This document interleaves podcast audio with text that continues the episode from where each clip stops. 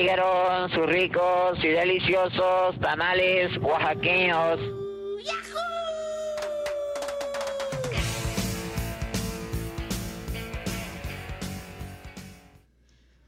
Buenas noches, sean bienvenidos a La Guajolota Sabe Chido.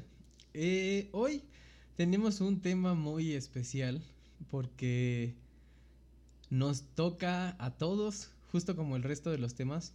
Quizás colores no toque a la gente que es daltónica, pero no hay intención de excluirlos. Este, pero ah, vamos a hablar del trabajo y es algo muy complejo hablar del trabajo. Y como han visto en los episodios más recientes, esto se ha convertido en un desfogue de violencia verbal hacia los recuerdos que tenemos muy muy bonito y muy intenso por parte aquí de las compañeras. Entonces, hoy hubo algunos problemas técnicos, ya ven que hemos estado batallando, las lluvias y todas esas complicaciones nos tienen bastante apurados, entonces tenemos a una invitada muy especial que me gustaría que se presentara. Hola, me llamo Darian, mucho gusto. ¿Qué onda? ¿Cómo están? Buenas noches, días, no sé. Muchas gracias. ¿Quién más está con nosotros? A ver. Pues aquí estoy de nuevo, el Cimarrón, desde Yucatán, el ciudad del Panucho, como todos ya saben. Y pues a darle. Hola, soy la doctora Lecter, otra vez aquí desvelándome porque tengo sueño ya. Pues yo creo que es una muy buena manera de empezar con el sueño, con el tema que tiene la doctora Lecter preparado para hoy. Sí, el sueño que siempre voy a tener y que nunca me va a faltar toda la vida, porque lo que les quiero tocar el tema el día de hoy es eh, la sobreexplotación laboral o la sobrecarga de trabajo laboral específicamente del área médica, que es de donde yo estoy. Eh, soy un médico, soy médico general. Eh, antes de ser médico general fui médico interno de pregrado. No nos pagan. Mucha gente cree que los médicos que andamos por ahí en los hospitales nos pagan un chorro. La verdad es que no, a mí no me pagaron nada más que las comidas. Las guardias son de 12, 24, 36 horas seguidas en un hospital, atendiendo cientos y cientos de pacientes, sobre todo cuando es un hospital multinivel como el hospital universitario en el que yo estuve. Y pues hay una sobrecarga de trabajo, a pesar de que hay un chorro de, médicos o gente queriendo estudiar medicina, sigue habiendo mucha carga de trabajo. O sea, la, cantidad de médicos para atender a un paciente a veces ve reducida a menos uno, porque no, no nos damos abasto. Eso es dentro de un hospital, Luego, cuando te vas a un servicio social y estás ya sea en una consulta de primer nivel o en un hospital, sigue siendo lo mismo, no te pagan como deberían de ser, como deberías de trabajar y la carga de trabajo sigue igual. Yo estuve en una unidad médica móvil en el sur de Nuevo León. Eh, ahí yo atendía a la gente que iba bueno, yo más bien iba a la Sierra de Galeana y ahí atendía a la gente. Entonces iba una vez a una comunidad y a veces veía hasta 40 pacientes en un solo día. Entonces yo llegaba a las 8 de mi trabajo, hacía casi dos horas para llegar a la comunidad esa, veía 40 pacientes y conforme va pasando el día dices, ok, va buen tiempo y está padre. Y es cuando te das cuenta que sí te gusta, porque imagínate ver 40 pacientes y que no te guste, sería horrible. Y está muy padre. Pero luego de repente, en un momento, no sé, llega a la una, dos de la tarde y sientes un cansancio agudo en el que te pega y te golpea por todo el cuerpo y ya no sabes ni qué hacer. Y al final del día estás tan cansado y que dices, ya no soporto esto, llegaba y me tiraba y ya no hacía nada. Entonces sigue siendo una sobrecarga de pacientes que a lo mejor y no pudieran ir dos o tres médicos en ese lugar, pero si fueran más seguido, hubiera más médicos atendiendo en, ese, en esa población, pues sería mucho menos la carga laboral. Entonces, ese es en un lado de en, en alguna en una unidad médica móvil. Luego estuve trabajando en una farmacia, como una farmacia de barrio, como unas similares, pero de barrio, sin nombre, para no dar publicidad y la verdad había, no había nada de trabajo, estaba sola casi siempre, no había mucho trabajo, pero estabas ahí 12 horas, tenías que estar bueno, yo, mi turno era de 12 horas para poder sacar algo. Y a veces que no iba, no había pacientes, no había nada y estaba toda sola, aburrida, mosqueándome sin saber qué hacer. A veces estudiaba, a veces no, pero si era, seguías ahí 12 horas, tenías que terminar, tenía yo que terminar ese turno para poder sacar algo. Luego de eso, estuve en una clínica, una clínica hospital, en el que mi turno era de 18 horas. Entonces, mis guardias las hacía, llegaba un día en la mañana, seguía me, este, por seis horas y luego en la tarde regresaba y me quedaba al día siguiente.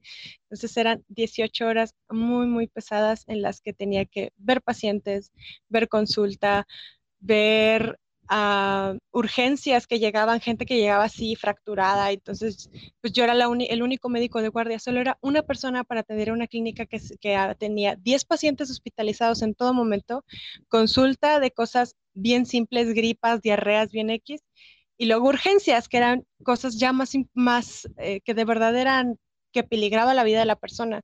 Entonces era una persona y luego todos se quejaban porque me tardaba en atenderlos te los juro. Se, quejaban de que tenía 10 minutos esperándolo, y, pero como era privada, yo no podía decir nada y tenía que andar en todos lados de arriba para abajo viendo pacientes. Y si me negaba o si cualquier otra cosa que les decía, se molestaban bastante. Nosotros tenemos un audio exclusivo de Scarlett llorando y diciendo, es que, es que a mí sí me gusta atender bien a los pacientes. Yo, yo solo escuché hospital multinivel y me pongo a pensar, tipo, que vas a llevar un paciente, dos pacientes heridos y te van a pagar más o qué No, para nada, no, la verdad es que no. No, y eso que ni siquiera he entrado a una residencia médica, porque eso, o sea, no me no he entrado, no me he metido en eso, pero pues también las guardias son de hasta 48 horas. He sabido de gente que se queda dos días enteros ahí en el hospital con una sobrecarga y un cansancio. Y les pagan igual. O sea, no nos pagan por paciente, no nos pagan por horas, nos pagan, es un sueldo fijo, base bien malo, bien bajo, y siguen, seguimos atendiendo a la gente, sigue, sigue viniendo y sigue viniendo la gente, y la gente no entiende muchas veces cuándo es una urgencia y cuándo no. Entonces ahí es un... Triaje, triaje, lo que estamos hablando, triaje. y no funciona. lo que deja es el líquido de las rodillas. Es muy valioso, así es. ahí es donde está el dinero en el líquido de las rodillas. De ahí se Por eso todo el mundo quiere ser médico, o sea, por eso no se ahí, las tu contrabando. Pero en fin, ese es, ese es un poco de, las, de los tipos de trabajo que yo he tenido a lo largo de mi vida. ¿Y tú qué crees que como médico? Universidades este de nivel, eh, hospitales universitarios, las dos, o algo extra en el sistema que permita tener suficientes egresados? Mm, la verdad es que yo creo que el sistema no lo permitiría. O sea, están tan acostumbrados a que una persona saque el trabajo de 10 sobreexplotándonos, haciendo trabajar y trabajar extra. En otros países no es así, güey. En otros países las guardias son de 6 u 8 horas y no están ahí tan, tan, tan agotados todos los médicos atendiendo a los pacientes. Pero también como que hay un sentido medio raro del orgullo en torno a eso en los médicos mexicanos, ¿no? O sea, como que se enorgullecen mucho de la sobreexplotación y de yo tuve que estar 48 horas aquí y entonces tú que eres nuevo tienes que estar así y aparte te vamos a tratar culero porque a mí me trataron culero, ¿no? O sea, y yo... Es que básicamente es lo que viene, le ponte la camiseta. Tú tienes no, que no, pero, o sea, más allá de ponte la camiseta, yo no quiero hacer como una crítica porque sé que justo de eso va a hablar sí, sino yo a lo que me refiero es, mm, si tú tuvieras el doble de, eh, de médicos que puedan cubrir el, el pregrado, ¿podrías tener turnos de la mitad de tiempo? O no hay forma de tener turnos de la mitad de tiempo? También depende mucho del tipo del hospital, pero no, yo creo que así están como muy rígidos y, y, y, tristemente porque es muy jerárquico los hospitales, el área médica es muy jerárquica, entonces sí hay mucha gente que dice, no, es que el adscrito hace 10 años hacía guardias de mil horas y no se quejaba y él hacía todo y todo, entonces ahorita como nos estamos quejando, que no queremos, nos enfocamos un poco más en el que queremos dormir y los derechos humanos, algo bien básico como dormir e ir al baño. Entonces, los, los, los médicos que son mayores, que son mucho más grandes, que normalmente son los jefes de área, jefes, jefes de hospitales, como ellos vivieron eso y sufrieron eso, creen que nosotros queremos hacer eso, queremos sufrir así. Y la verdad es creen que... lo necesitan. O sea, más bien, no es que creo, no es que que tengan que, sino creen que como ellos aprendieron algo al respecto, ustedes van a aprender algo al respecto. Pero también siento que ahí hay un como una raíz muy profunda militar en torno a, a que al final la profesión médica como la conocemos hoy en día sí tiene que ver totalmente con la milicia. O sea, simple y sencillamente la enfermería no existiría como como una carrera sin Nightingale y era militar, o sea, y atendía a soldados. Y en ese sentido, creo que agarraron todo eso, eso jerárquico que dices, o sea, hasta en, por ejemplo en las enfermeras, ¿no? Las rayitas de la cofia y esas madres, pues eso es pura cosa militar, ¿no? Y ese sentido... Sí, ya nos falta aquí los falos que se ponen para decir quién es el más más. Sí, y lo hacen, ¿no? Porque al final también traen su nombre en el uniforme y la escuela de la que vienen, ¿no? Entonces, es decir, es por el, batallón. Y también es por colores.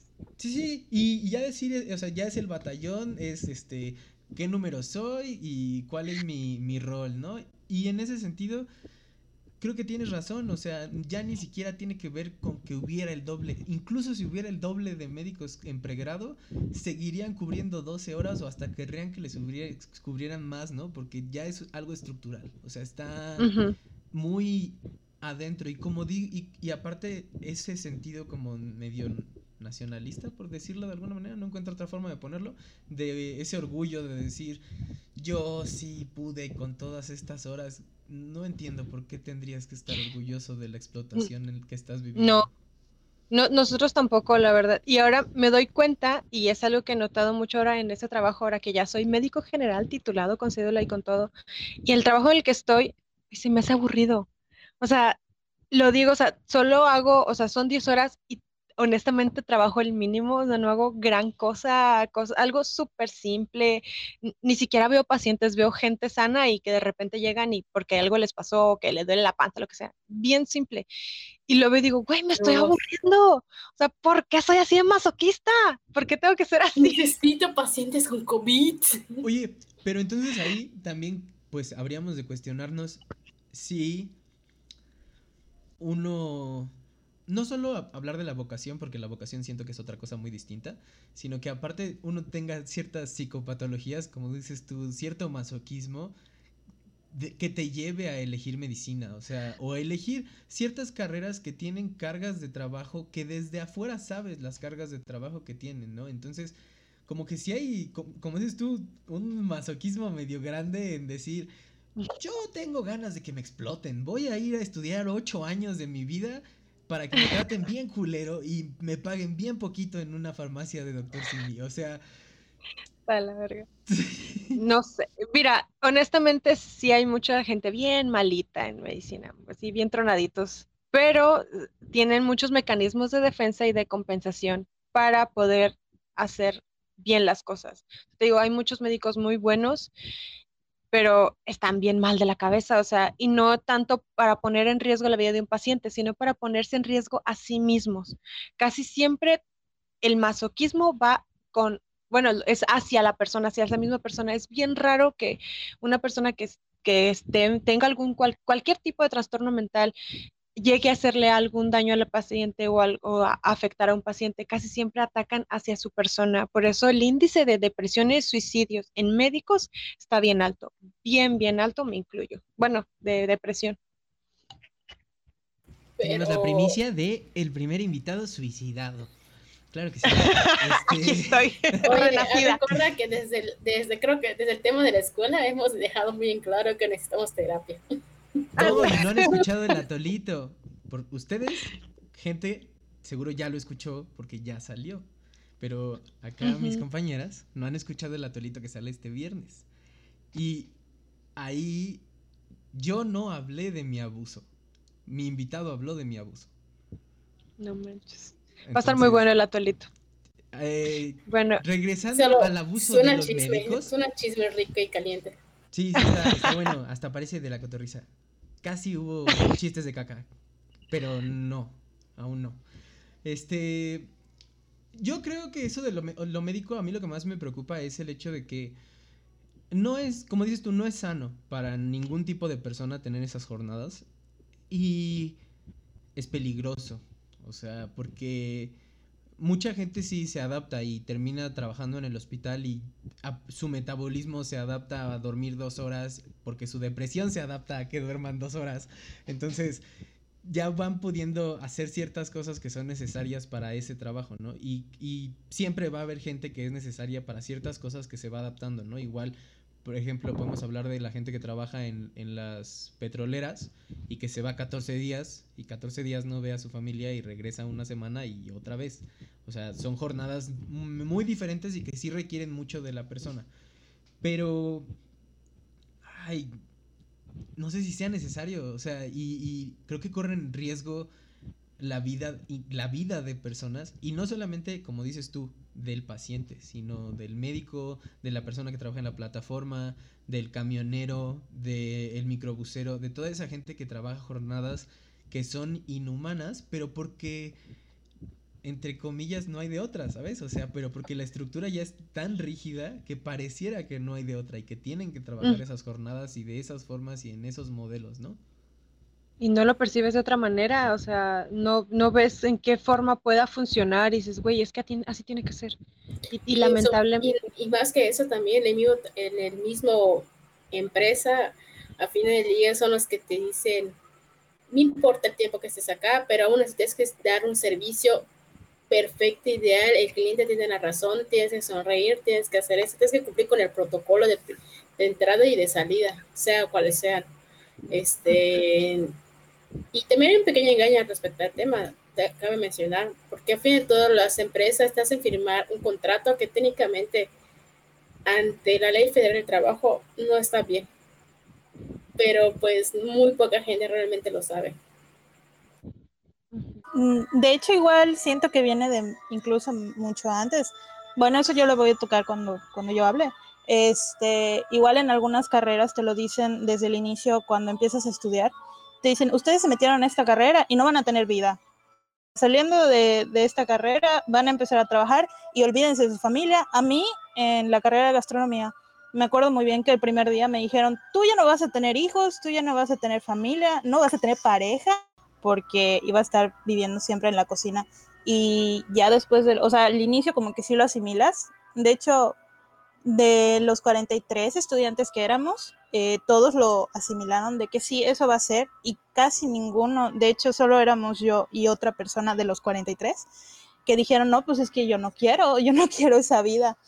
Eh, y ya a lo largo de los años, incluso eh, los mismos compañeros te volteaban a ver así feo cuando decías, no, es que yo no voy a hacer más de mis horas estipuladas por la ley, porque no quiero, eso es explotación, si me, si me vas a hacer hacerlas, págame.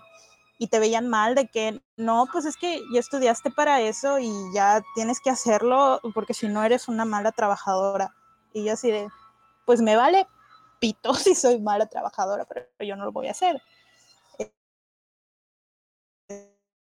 Este, y ¿qué más puedo agregar de eso? Bueno, ah, trabajé un par de años con, en la cocina, igual en, en cine, que me trataban básicamente igual, solo que en el cine sí me dieron un contrato para firmar y todo eso, y sí me dediqué a leerlo. Y en una de las casillas decía que si me dejaban, si me querían hacer trabajar más de las horas debidas, yo tenía derecho a reclamar un salario extra por esas horas.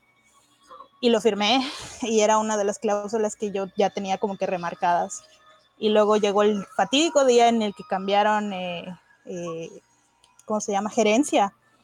Y yo ya estaba por salir y nadie me quería firmar mi salida porque tenía que ir con un supervisor, regresar y un show este, nadie me la quería firmar porque había mucha gente. Y dije, no, pues entiendo que hay gente, voy a esperarme un rato, me esperé una hora y seguí ahí, haciéndome pendeja realmente y trabajando de gratis porque al final no me la pagaron.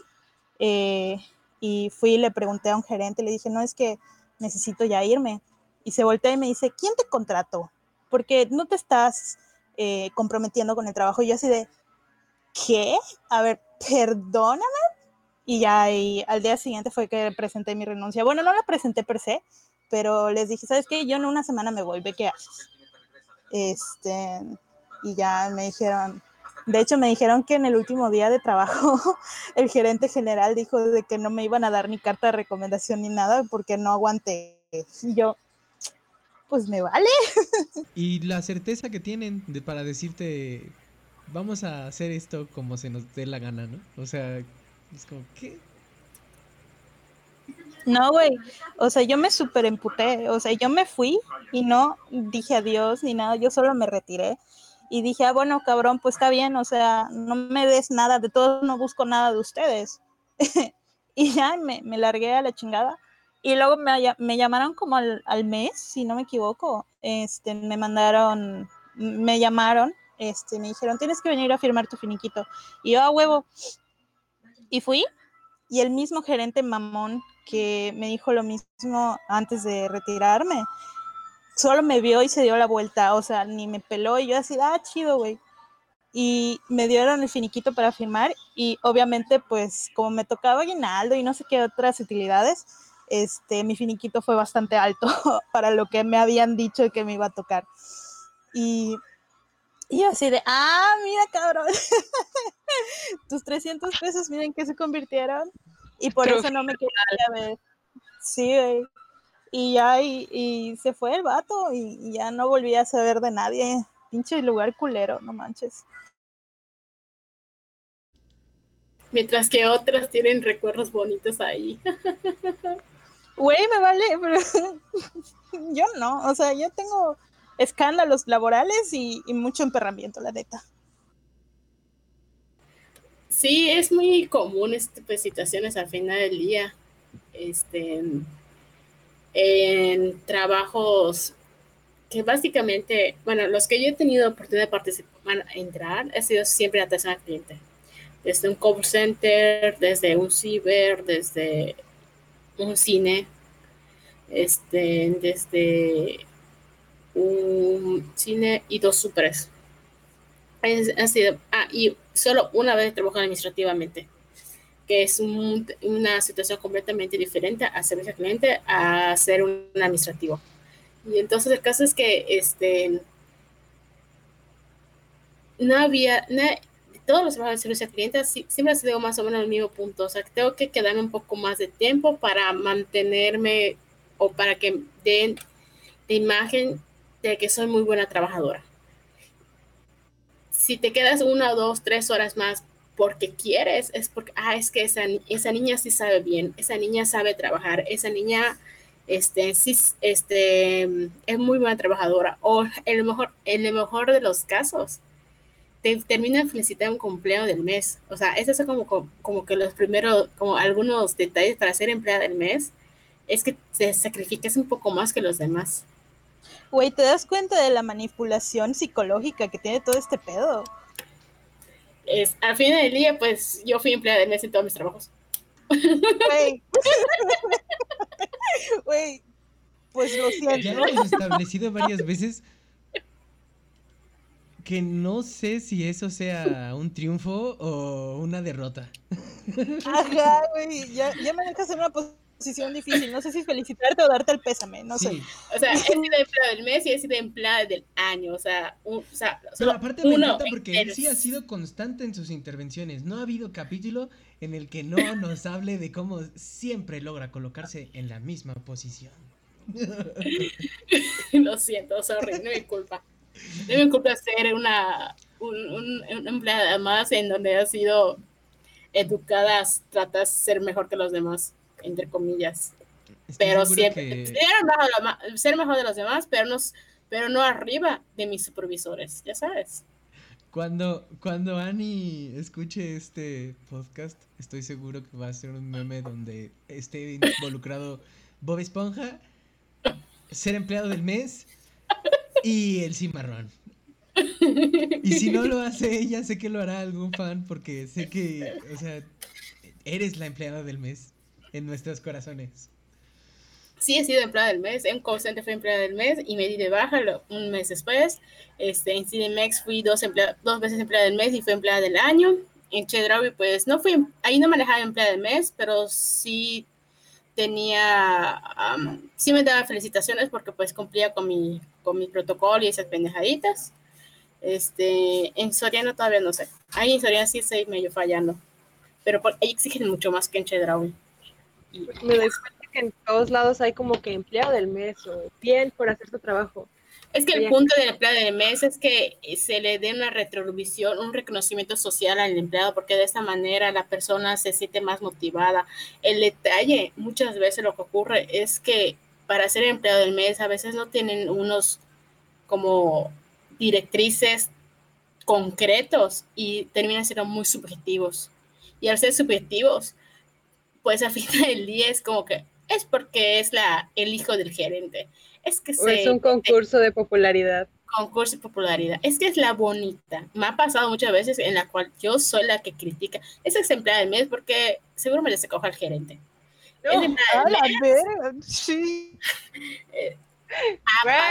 Pero aparte, o sea, él sí es constante. o sea, él sí un día habla de feminismo y al siguiente, esa hija de la chingada se cogió al gerente y estoy segura.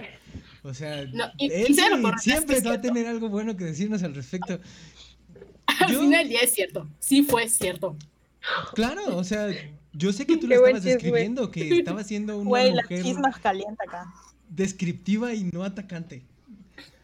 Bueno, el caso es que al final del día, esas mismas redirectrices para ser empleado del mes a veces no se cumplen tal cuales y solo en muy pocos lugares lo hacen como debe ser. Por ejemplo, en mi primer trabajo, ahí sí eran, tienes, tienes que ser puntual, tienes que cumplir con cierta calificación, que te califique, cierta calificación en el mes, tienes que ser ese, y ese. Si cumples con todos los parámetros, eres empleado del mes. Así que técnicamente ahí sí era completamente justo, porque ahí no puede haber una subjetividad porque si uno de esos requerimientos no cumplías, automáticamente no podía ser empleado del mes. En Cinemex sí era muy subjetivo, porque supuestamente era el llega temprano, que no sé qué, no sé con él, pero al final del día, y al final del día, confieso que fui empleada del año por simpatía. Aparte, aunque quiero mencionar que la verdad sí me sacrifiqué mucho por el trabajo, y todo el mundo lo sabía, pero independientemente de ello, sí fui empleada del año por simpatía. Porque a los tres gerentes, tres o cuatro gerentes, yo, yo les agradaba mucho. Este, luego, en Chedraui, en no recuerdo que, que hubiera el sistema de empleada del mes. Y si la había, la verdad, nunca lo vi. Y ahorita en Soriana, el, el de recursos humanos está como que, ¿cómo se le dice? Promoviendo mucho el empleado del mes porque a él sí le interesa que haya ese reconocimiento hacia los empleados y todo demás, y, siempre le toma su fotito, le compro, le regalan algo, una despensa, que ese, que lo otro. Al menos en los dos meses que he estado, se le ha reconocido a los empleados del mes y todos los días recalcan el quién fue mejor en esto, quién fue el segundo en esto, quién fue el tercero en esto, y etcétera a fin del día lo que puedo decir es que depende completamente las personas que administran eh, el establecimiento. Cada empresa al final, al final tiene sus parámetros, cómo se debe hacer, cómo no se debe hacer, etc. Pero el detalle es que la administración interna de la empresa o de la unidad de negocio realmente lo cumpla.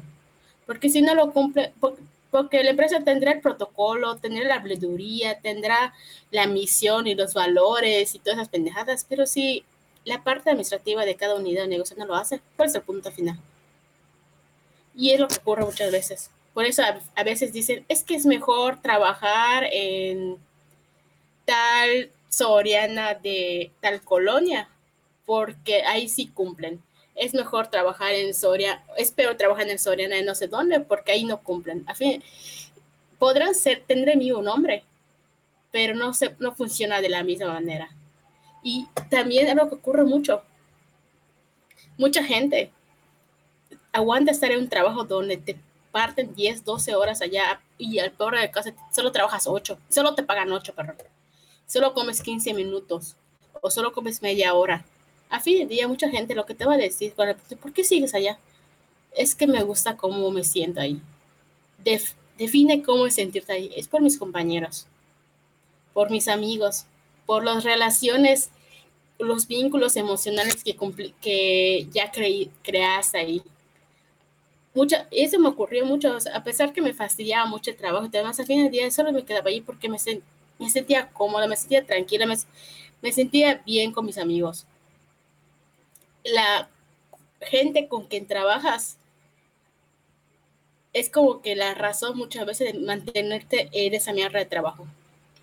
Entonces, me acuerdo muy bien una clase de psicología laboral en la cual están hablando sobre las motivaciones que muchas veces la una mayor motivación en el empleado no es el dinero, sino el ambiente o, la subjetividad del mismo.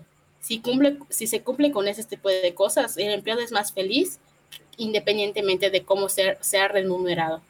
Obviamente, un buen ambiente y buen pago sería perfecto, pero desgraciadamente es muy rara a veces. Y, y también cabe mencionar que las empresas, a pesar que te ponen la camisa, las empresas muchas veces no lo saben reconocer.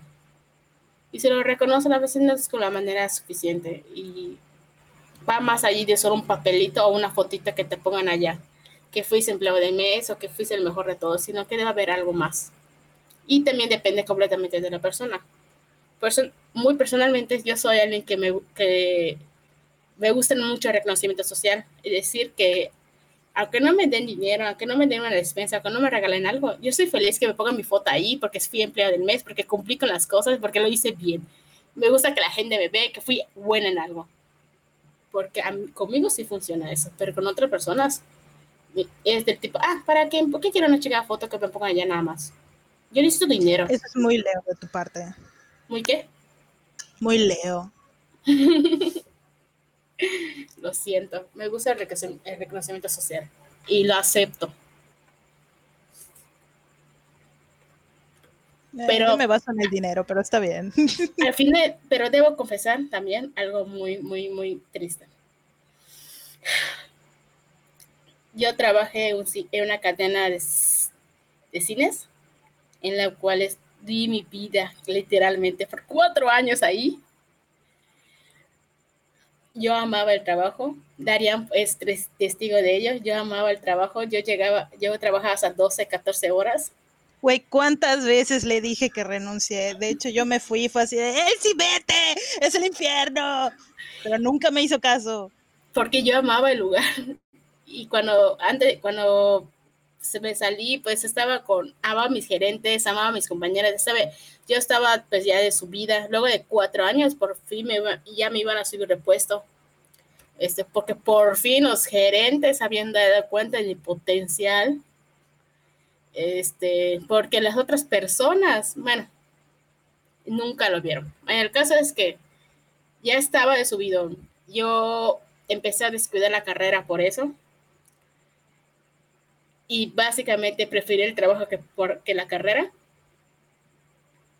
Y por un malentendido burocrático, me terminaron dando de baja, quedando yo como ladrona, quedando yo como la lista negra de la, de la empresa y soy vetada completamente de la empresa.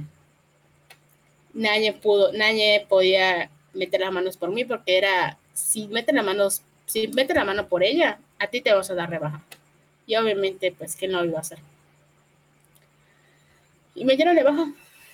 Yo, me, yo llegué un día, literalmente, me hablaron a la oficina y me dijeron esto, esto y esto y te tienes que dar rebaja. Obviamente tenía la opción de no firmar y darme y irme a conciliación de arbitraje y aceptar el trámite, pero desgraciadamente había, había algo que sí evidencia sobre mi falla.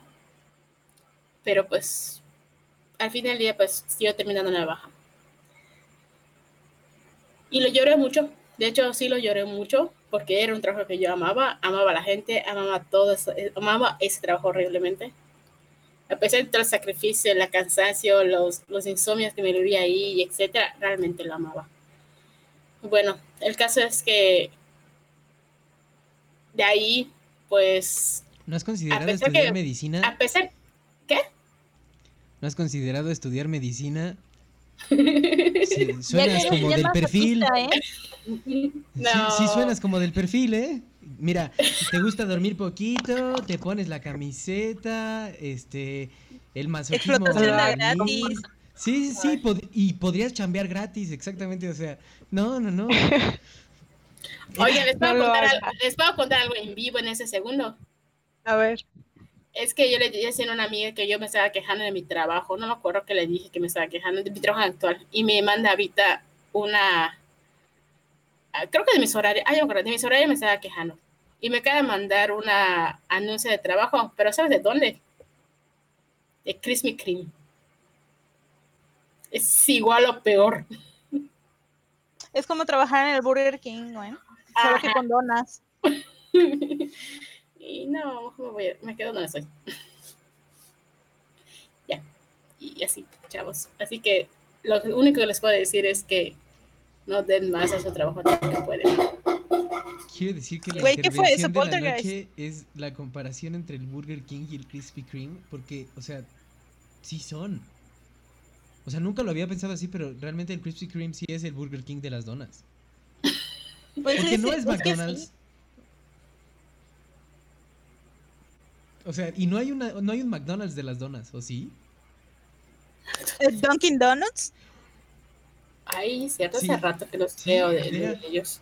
Aquí tenemos el Kiko Dona. Bueno, pero mira. Güey, ¿qué es eso? Allá todavía se casan entre primos. Oye, eso es... pasa, güey. Conocí gente que sí se casa entre primos en el sur de Nuevo León. Sí pasa. Mira. No, jodas, güey. Te lo juro, güey. No, güey, sí pasa. Ah, chingada. Es que es el estado más progresista. Nada más que están muy atrás. Están progresando rápido, pero están muy atrás.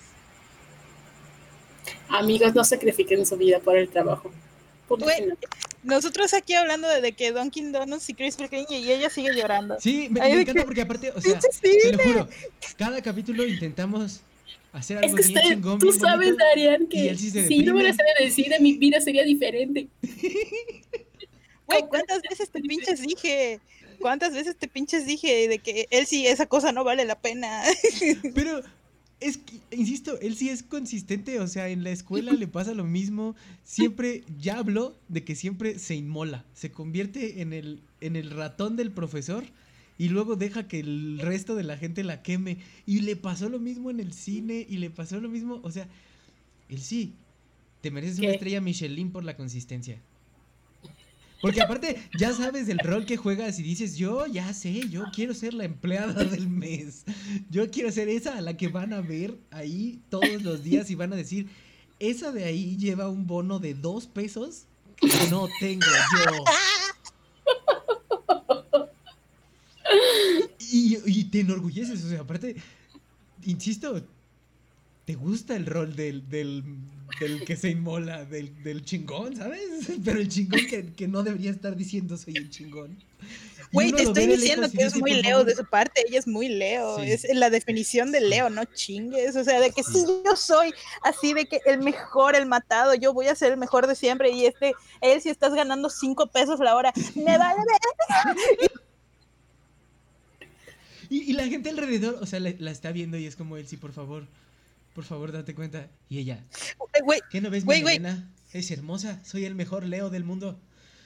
Güey, güey, como, como el perrito de la Blanca, sácala de ahí, porque se está quemando y Blanca no se da cuenta. Pues Blanca es Elsie y el horno es el mundo, güey. O sea. Pero que no, no se puede decir de nosotros que seamos inconsistentes a pesar de fallas técnicas, a pesar de falta de luz, de ser diagnosticados con COVID, este... No chingues. Sigue habiendo consistencia. Y él sí es el bastión de la consistencia. Oye, eso quiere decir que la gente no puede cambiar. No, quiere decir que te gusta mucho lo que, te, lo que haces. Pero las cosas malas. No sé si Darian tenga ganas de hacer alguna otra participación. Eh, sí, de hecho saliendo del cine me metí a trabajar en un restaurante que cerraron por el INA. Yo no sabía que podía pasar eso, pero luego llegaron los del INA y dijeron, jaja, no puedes trabajar. Y yo así de, ¡ay, ¿en serio? Este, yo ya había presentado mi renuncia para todo esto, solo entré para ayudar a una amiga, de que me dijo, amiga, yo no, yo no puedo con esto, soy la única en la, en la cocina, y le dije, ¿sabes qué? Está bueno, eh, ahorita voy, solo te estoy apoyando, no sé cuánto me vayas a pagar, no voy a, no, ni siquiera me dieron contrato ni nada, ni seguro, o sea, solo yo iba a, a, a ver que ella se siente, porque le dijeron, eres jefa de cocina, tú no tienes que hacer nada, y se lo tomó muy en serio. Se sentó y solo veía que yo y otra persona eh, hiciéramos todo el trabajo. Eh, al final me harté como al mes y cacho y les dije, ¿sabes qué? Yo ya bye. Y justo el día que presenté mi renuncia cayó Lina y les dijo, ya no puedes trabajar. Y yo así de, ah, mira, pues qué pena, ¿no? Eh, no volvieron a abrir RIP, eh, agüita bendita. Pero después de eso tuve como un año de, de no hacer nada, de, ver, de buscar mi centro y volverme zen. Y encontré a una amiga, me empezó a decir de que su hermano eh, tenía un equipo de traduc- traductores en línea. Y le dije, ah, qué chido, ¿y en dónde trabaja? En Fiverr, que es una plataforma de freelanceo en el que puedes hacer literalmente de todo, de que he encontrado hasta tarotistas ahí, y yo así de, "Mm", y de que magia negra, te, te invoco un demonio por cinco dólares, y es así de, ah, ok, y, y yo así de que huevo voy a poner mi, mi, ahí mi, mi perfil, obviamente no tuve nada, en el- los primeros meses fue así de que hice mi perfil y hice tres jigs de trabajo, traductores, em, dibujante, que pura mamada, yo no sé dibujar, pero dije, voy a, voy a ver si da el chichazo. Y el tercero era consejos de vida. Así de que voy a ser tu amiga por 5 dólares la hora. Y me, me llegó una solicitud Cobras lo para mismo el que cobro yo. ¿Cómo? ¿Qué dijo? No lo escuché. ¿Qué es lo que cobra él? Ser su amigo por 5 dólares la hora. Ah, no manches.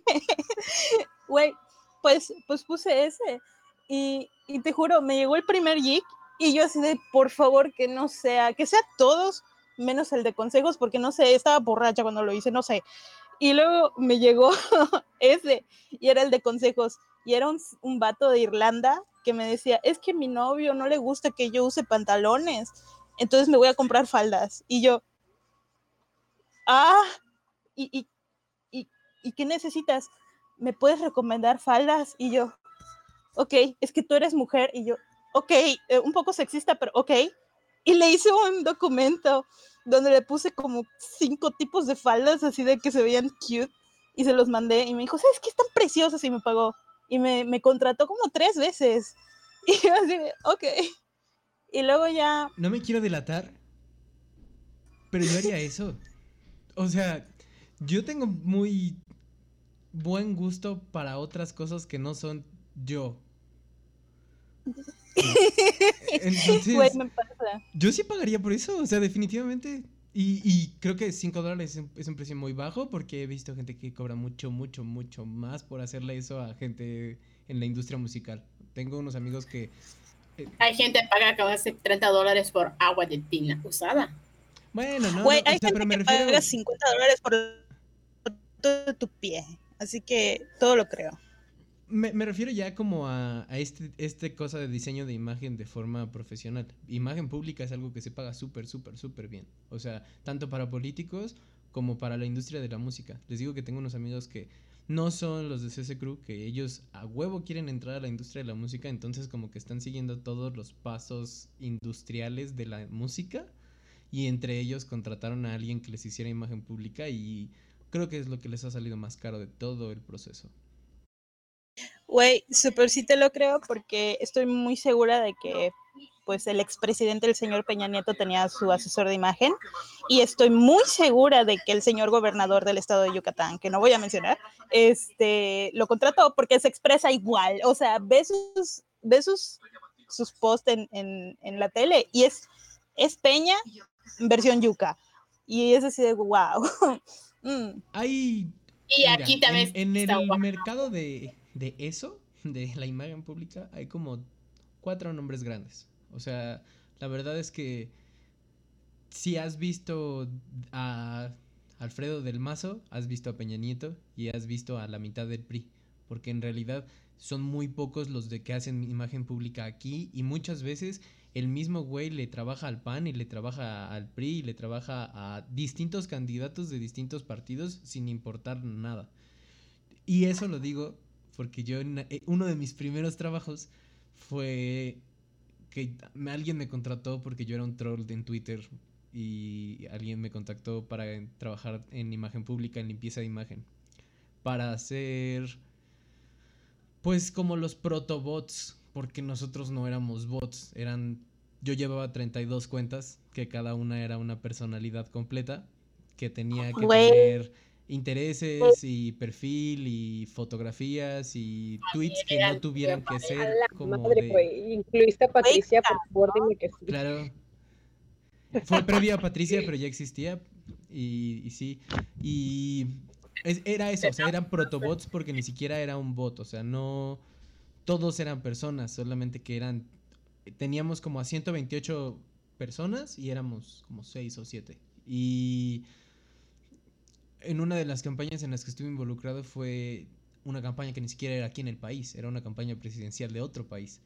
Y, o sea, muchas de esas cosas son así, que tienes gente trabajando en otros países haciendo la limpieza de imagen. De hecho, eso que pasó en Rusia de, del hack ruso de que estuvieron apoyando la campaña de Trump, mm, ni siquiera tiene que ser necesariamente algo político profundo, sino que podría ser simple y sencillamente que ahí trabajaban las personas a las que habían contratado para imagen pública y ya. O sea, geopolíticamente eh, luego se saca mucho de contexto esas cosas, pero porque en el trasfondo es difícil visualizar el hecho de que haya una persona en México interesado en la campaña política de, no sé, Haití, por ejemplo. Y sin embargo hay gente que está ganando dinero aquí en México por eso. Entonces está bien cabrón. Y la verdad es que las cosas que están dispuestos a hacer fueron las, una de las razones éticas por las cuales yo dejé de trabajar ahí. Creo que solo el hecho de ser un bot es más suficiente para mí, pero si me pagaran no me molestaría, ya sabes. Ahora me siento como el típico ciudadano, no me, no me importa por qué, dame 500 pesos y te doy mi INE. O sea, imagínate el, el, nivel de lo que me estaban ya pidiendo que hiciera como para que decidiera salirme. Güey, Big Chale, no manches. Cada, cada vez que creo que ya no puede caer menos mi fe, es así de que quitan otro peldaño que no sabía que tenía, pero bueno. Yo me quité la fe hoy sin querer porque compararon una situación que nada que ver con otra situación. Usaron analogías muy pendejas. A ver, ¿cuál? Este, sobre la situación del, del tipo que fue madreado hoy, bueno, hace unos días. En la combi. En la combi. Entonces, el caso que empecé salió el tema. Ah, aquí está, perfecto. Bueno, el caso es que una chica en el punto de defender por qué la gente termina llegando a ese punto, o sea, robar una chica pública. Ya quiero que te rechacen de 15 trabajos para que entiendan la precariedad que lleva a alguien a decidir asaltar. Y entonces, la analogía que utilizaron para contra, contraatacar a esta persona los más, fue, fue con todo el son de sarcasmo, pero me sorprende que de una cosa lo llevaran a otra y al final del día no se resuelve nada. La analogía que utilizaron fue, ya quiero que te rechace 15 mujeres para que entienda la precariedad que lleva a alguien a decidir violar. ¿Qué? Se pasaron de lance con eso, güey. Pero el punto del del comentario fue para este, visibilizar a la otra chica que su comentario sigue siendo igual de pendejo. Porque, al final, porque el punto no es que te, si te rechazan 15 trabajos, sino que hay otros factores, no solo porque no hay trabajo, sino los otros factores que te podría decir que sí son justificantes, de, justificantes, entre comillas, que llega uno a saltar es de, la educación que recibió, los, la, la, parte social, dónde habrá crecido, cómo, cómo fue crecido, es sí lo entiendo como justificantes. Porque también se funciona como justificante para un violador, si lo quiere, como quieras verlo. Porque fue la vida que vivió. No, nadie nace, ah, no, nadie nace siendo malo. Según muchas teorías. Antes que alguien me refute, pongo entre comillas. Entonces, yo estoy de acuerdo con Rousseau. Yo no te voy a refutar. Yo estoy de acuerdo con Rousseau. Ok. Entonces. Entonces el punto es que mucha gente lo utiliza, no, no utiliza tantas cosas para justificar otras cosas que son igual de, son igual de pendejas. este ejemplo que acabo de dar es una analogía que la verdad, el chico, la segunda respuesta fue de sarcasmo, pero la primera personalmente se me hizo muy boa. Punto final. Yo creo que en eso que estás comentando sobre el, sarcasmo y la analogía y así, mm, en una perspectiva de hermenéutica profunda o de, análisis lacaniano, por decirlo de alguna manera, y mm, realmente es atinado lo que están diciendo, por más que sea una analogía desproporcionada y que sea errónea y que no tenga ninguna validez. Que, o sea, eso es lo que yo estoy diciendo, es, estoy de acuerdo contigo, está mal, está sacado de contexto y no tiene ninguna relación. Sin embargo, cuando el que lo comenta, lo comenta, está externando no solamente el chiste, sino también la verdad detrás del chiste.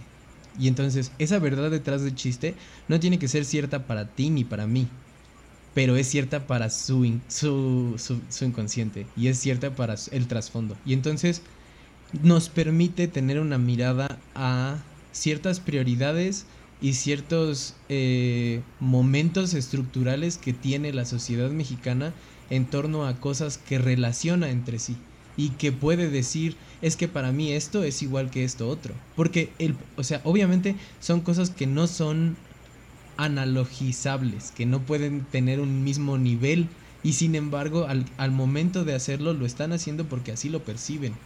No nada más en el chiste, porque al final el chiste tiene un montón de cargas moralizantes detrás. La, la comedia sirve para que la gente sepa lo que la, no debe hacerse.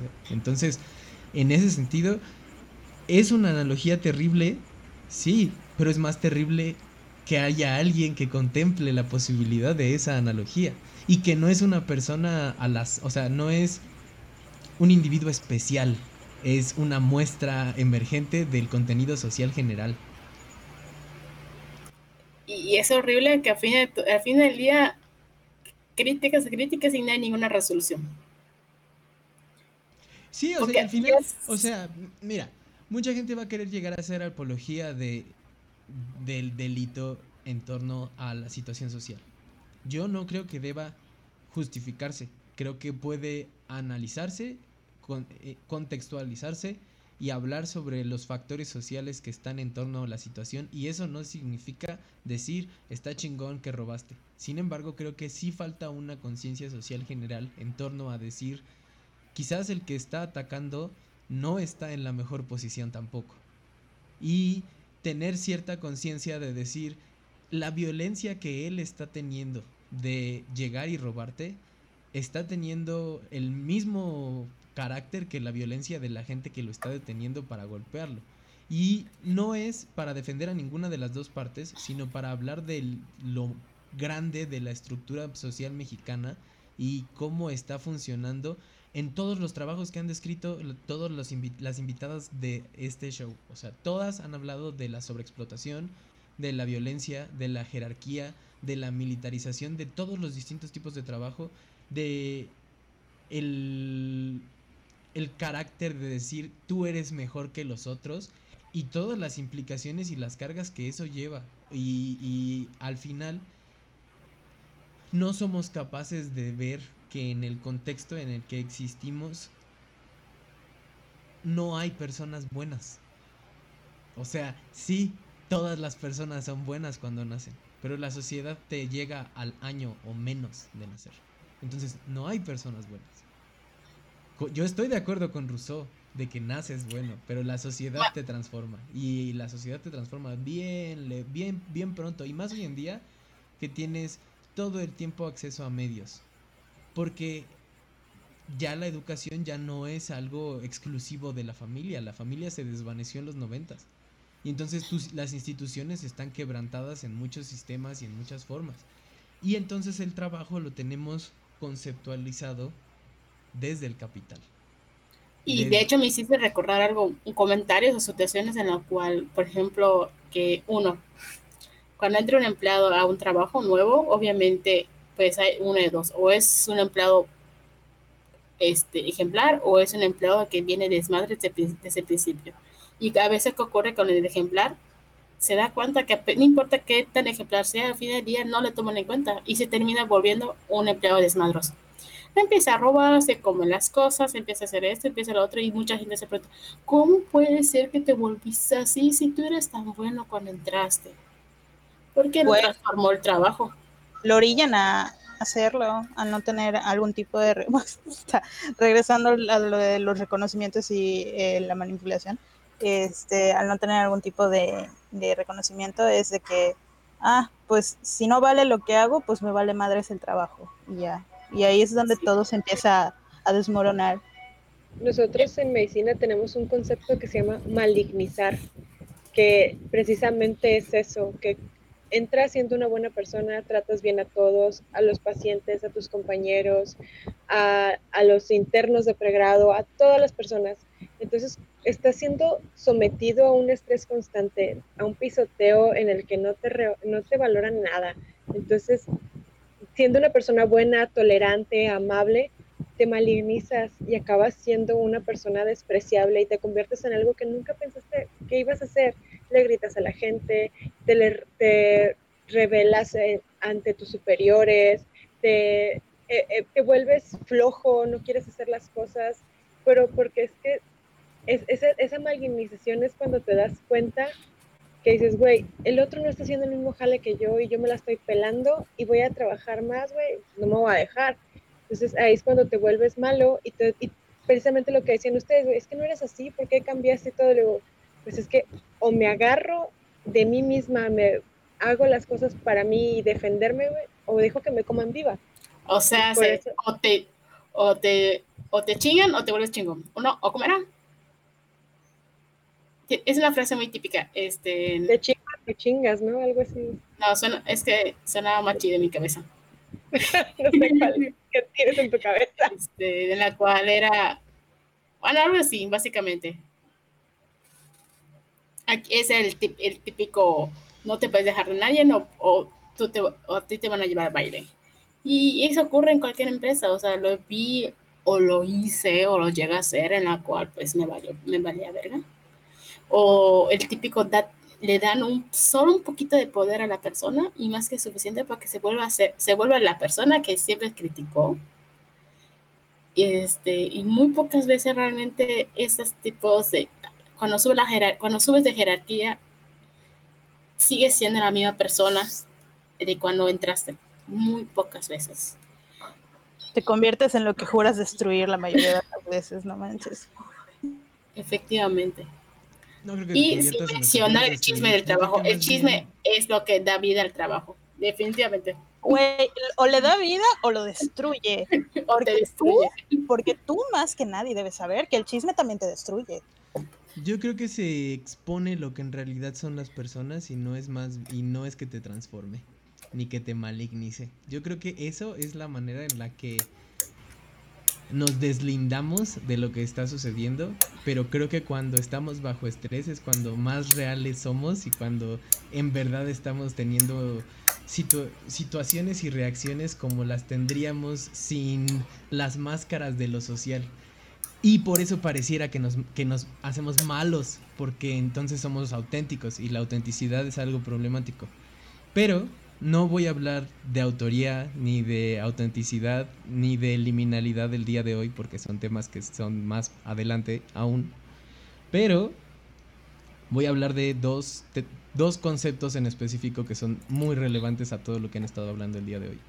El primero es que el trabajo como el poder no es algo que se tenga, es algo que se ejerce. No, lo, el trabajo es la capacidad que tiene ca- cada uno de nosotros como personas de producir algo con nuestro esfuerzo físico, convertir el esfuerzo físico en producción. Eso es trabajo. Y los medios de producción, que fue la gran transformación de la revolución industrial, es que puedes hacer muchas cosas que haría una sola persona con una máquina. Pero la persona que es dueña de la máquina es dueño de los medios de producción. Entonces, tú como trabajador solamente vas a operar la máquina y vas a ganar el trabajo, el dinero proporcional al trabajo que ocupas operando la máquina. Pero en realidad ya no vas a ganar ni va a haber esos 10 trabajadores que había cuando la máquina no estaba. Ese es los medios de producción. Ya que quedó claro el trabajo y los medios de producción, quiero hablar de otro concepto que es un poco más complejo y que viene de la arquitectura, que es el panóptico.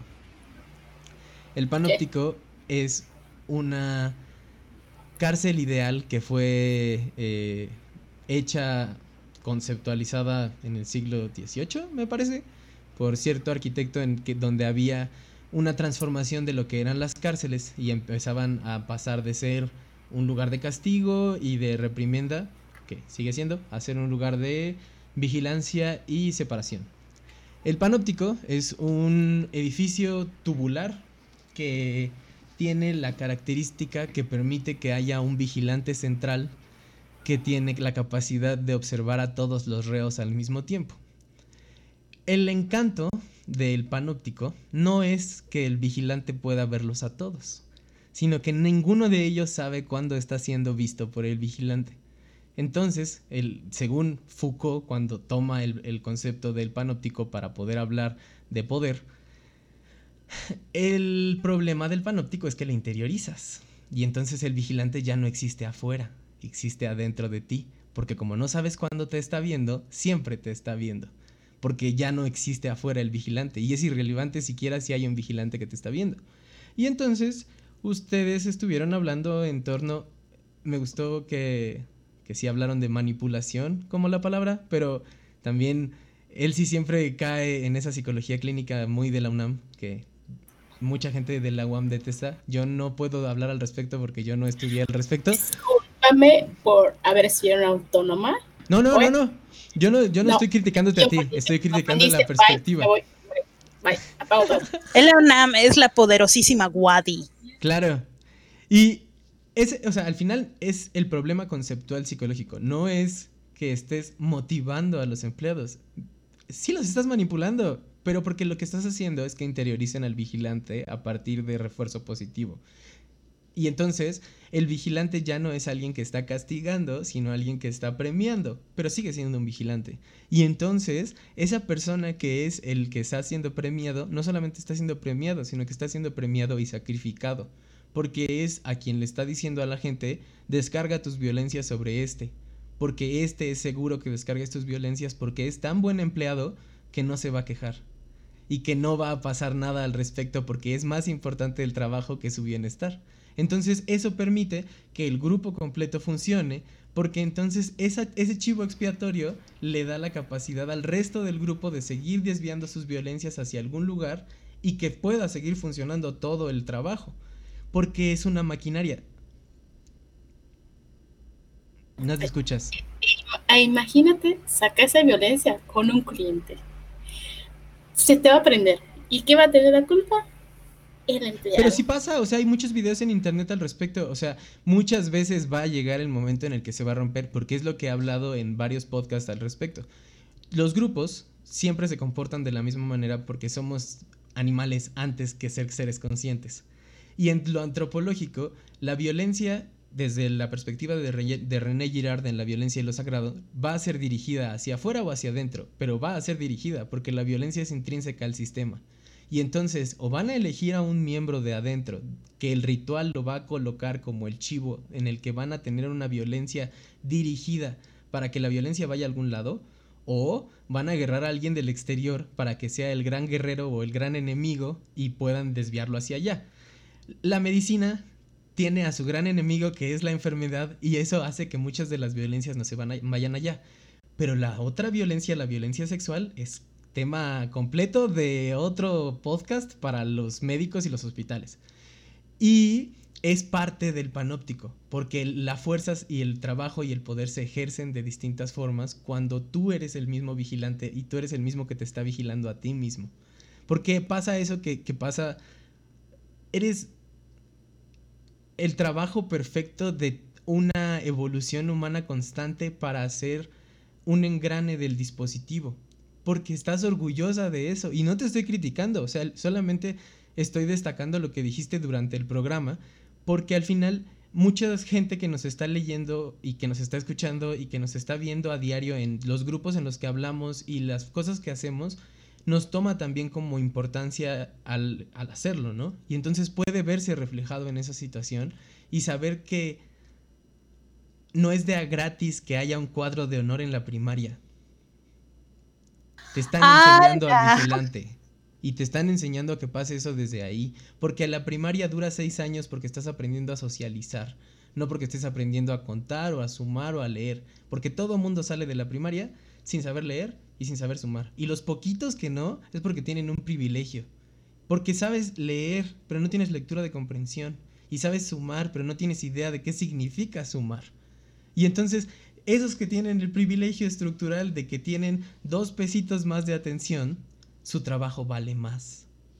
Porque pueden hacer otras cosas. Y entonces, eso tiene un, el conceptualizar el trabajo desde el capital, desde el valor capital, tiene un problema directo en el sujeto, porque entonces ya no tienes dignidad humana, tienes valores humanos. Y entonces la gente ya no es digna, es valiosa. Y eso es un problema, porque la gente no vale, tiene dignidad. Y entonces terminas en situaciones que necesitas que haya comisiones de derechos humanos, porque a la gente en la revolución industrial se le olvidó que a pesar de que sea parte de un dispositivo, es una persona y esa persona se le olvidó que es una persona y está seguro de que puede ser el mejor engrane del mundo. voy a dar de baja mañana y voy a ir a Shark Tank a aprender lo que sea. Crea tu propia empresa, vuélvete freelancer. Ah. Mm, y, todas son trampas iguales, porque, o sea, el freelance también tiene sus propias trampas, porque es muy bonito hasta que te das cuenta de que vives con otras 16 personas en la condesa, porque ese es el sueño de ser freelancer. Claro que sí. Eh, eh, y, no puedes subir de jerarquía, honestamente. Bueno, en, el punto en el que yo, uh, bueno, no, terminé de hablar de eso. Eh, me metí al equipo de traductores de la hermana, del hermano de mi amiga y este de hecho, al principio tuve este como que este momento de crisis de que, oye, es que no estoy haciendo nada, es que es que solo estoy escribiendo y eso no es trabajar. O sea, de que yo ya estaba así como que muy, eh, ¿cómo se dice? Em, ay, marcada, eh, configurada, no sé cómo se dice, de para decir de que no estoy trabajando si no me canso y no estoy trabajando si no trabajo mis ocho horas este, y si no termino así de que jalándome los pelos, es que no estoy trabajando. Y ya después, eso me duró como, como los primeros seis meses, si no me equivoco, de que yo estaba así de que es que no es un trabajo real. Pero luego ya, eh, pues pasó el tiempo y cagadamente, pues no es un trabajo real, pero gano más de, de mis anteriores trabajos. Y, ¿cómo se llama? El, el tope que ahorita hay es que ajá, soy traductora, gano lo que puedo ganar o lo que yo quiero ganar en una semana o en un mes, em, pero no puedo ganar más. O sea, ya el siguiente nivel es ser mi jefe y yo no puedo ser mi jefe porque pues no, o sea, no hay, no hay escala laboral en lo que es el freelanceo, a menos que tú ya te vuelvas así dueño de tu propia plataforma de freelance. Ahí ya pues, Claro que ya después viene otras cosas, pero ajá. Y, es curioso porque lo mismo le pasa a Scarlett en su trabajo de la farmacia, ¿no? Y a mí también me ha pasado alguna vez en algún momento de mi vida cuando estoy en un trabajo en el cual tampoco siento que hago gran esfuerzo y digo, esto no es nada. Es, y mi cabeza es más, estoy acostumbrada a trabajo duro, yo no tengo ningún problema de hacer más de lo que debo. Porque siempre son esos tipos de comentarios que yo hago cuando hago entrevistas. No te preocupes, yo estoy acostumbrada a que me, a, que, ¿cómo es? A, a que me exploten. Es que, pues, mm, aquí creo que todos venimos de, bueno, es que realmente a todo México nos inculcan esto del sistema laboral explotador, de que el tema de él sí, de que te tienes que poner la camisa, no solo en el área de cocina o en el área hospitalaria, sino en todos. En todos te exigen quedarte más horas, sin gozo a, un sueldo extra. Eh, de hecho, creo que en Japón pasa igual, solo que ahí sí te lo dicen de que es que te tienes que quedar porque es, este, es bien visto socialmente. Eso ya está, siento que es un poco más fuerte porque ahí ni siquiera los japoneses se dan cuenta de todo eso, incluso teniendo tanto problema de eh, depresión y ansiedad y, suicidios laborales. Este, acá al menos recientemente lo que yo he visto es que la gente ya está como que, más bien nuestra generación es la que ya está diciendo no, o sea, no, esto no está bien. Incluso las ocho horas que estipula la ley son bastantes en comparación con otros lugares y pues sí exigen un cambio y, yo, a menos en mi opinión eso es muy bueno. Pues es que en realidad la semana inglesa no es sostenible. O sea, eh, hay más de una empresa en Japón que ha trasladado su, su semana laboral a la semana de cuatro días. Y se ha hablado en incontables ocasiones que la semana de cuatro días es una solución mucho más viable, justo por lo que hablaba con Scarlett al principio, de que si tú reduces las horas de trabajo, tienes la capacidad de contratar a más personal y entonces hay menor desempleo. Sin embargo, en México, mm, la diferencia principal con Japón es que aquí tenemos a muy cerca a Estados Unidos. Y entonces el, culto al individuo, el culto, el culto al sujeto, al, al, gran Mesías, es muy importante en México porque todos los medios norteamericanos eso es lo que principalmente logran. Y porque aparte la Virgencita de Guadalupe es el gran estandarte de lo icónico, de que tienes que ser icónico. El drag mexicano es icónico. El, muchas de las cosas mexicanas son eh, eh, tienden, tienden hacia allá, ¿no? Y entonces aquí, si tú eres el que más le chinga, eres el, mejor, entre comillas, pero diría Kanye West que las cadenas siguen ahí, nada más que ahora son de oro.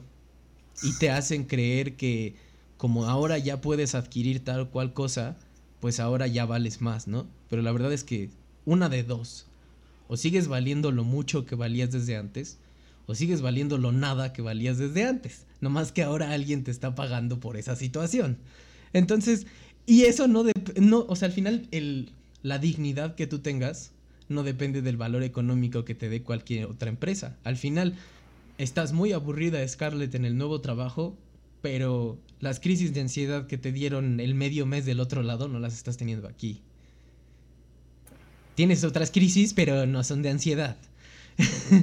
Entonces, no sé, yo trabajo desde la secundaria trabajé en un en un Walmart de Cerillo desde que tenía como 11 años porque yo no nunca he podido aceptar el sistema que ustedes defienden a veces a capa y espada. Él sí, te estoy hablando a ti. Este y escuché desde el momento de defender y, no sé qué y solté mi celular. En ese sentido, eh, pues mi castigo fue no te voy a sacar de la escuela de paga, vas a entrar a un trabajo para que tú pagues la escuela de paga. Y lo único que aprendí es que no necesito la escuela de paga. Y que aparte, que las amenazas de la autoridad son mm, vacías. Porque había un truco en todo el asunto. Si yo trabajaba mis seis horas de, de, de cerillito y ganaba dinero durante esas seis horas, yo tenía que llegar a casa y darle a mi mamá mi bolsita de monedas para que ella se hiciera cargo de esa bolsita de monedas y entonces ella pudiera pagar la colegiatura a fin de mes. Y entonces yo me di cuenta de que ahí había un problema estructural. No hay ninguna revisión entre cuánto hice y cuánto llegó. Y entonces yo me iba a meter en un problema si de repente me encontraban con dinero o tenía cosas. Y entonces descubrí que vendían sushi en el Walmart y que había un McDonald's ahí cerca y entonces empecé a comer lo que se me antojaba y si yo quería un cuaderno y unos lápices me metía antes de que cerraran el Walmart a comprarme un cuaderno y unos lápices y unas pinturas y me empecé a comprar mil cosas porque así el dinero ya no iba a llegar. Pero si ya no llegaba, ya fue mío. Ya lo gasté. Y de todas maneras la colegiatura se iba, una de dos, o no la pagaba y me sacaban, lo cual ya no me parecía una desventaja, o la pagaba ella y de todas maneras el castigo era irrelevante. Y entonces pasó lo segundo. Y como podrán escucharlo o ya lo escucharon en el atolito, tengo en esa secundaria el récord de tener dos años consecutivos sin recesos. Entonces, a mí la autoridad realmente nunca sirvió para nada porque yo me apropié de esos recesos en los que yo estaba castigado y aprendí 16 cosas distintas en los libros que me encontraba en la biblioteca y me la pasaba en el celular y me la pasaba dibujando y era mucho mejor que estarme asoleando en el patio. Porque diría Palaniuk que la humillación es humillación y la tortura es tortura, solo si decides sufrir. Entonces, nos vemos la próxima semana en el atolito. no olviden eh, que cada uno de estos podcasts va acompañado de su atole y que cada uno de los invitados tiene mucho que compartir sobre estos mismos temas. Entonces, no dejen de escuchar también el atolito. La guajolota va a seguir. Llueva y truene o relampaguee, al parecer. No olviden suscribirse porque así van a tener el contenido más pronto. Y sería un placer volver a tenerte de invitada. Ay, gracias. Suscríbanse, follow y like. ¿Dónde aparecerá el, parte de suscribir? Aquí, aquí, aquí, aquí. Ay, güey. Bye. Bye.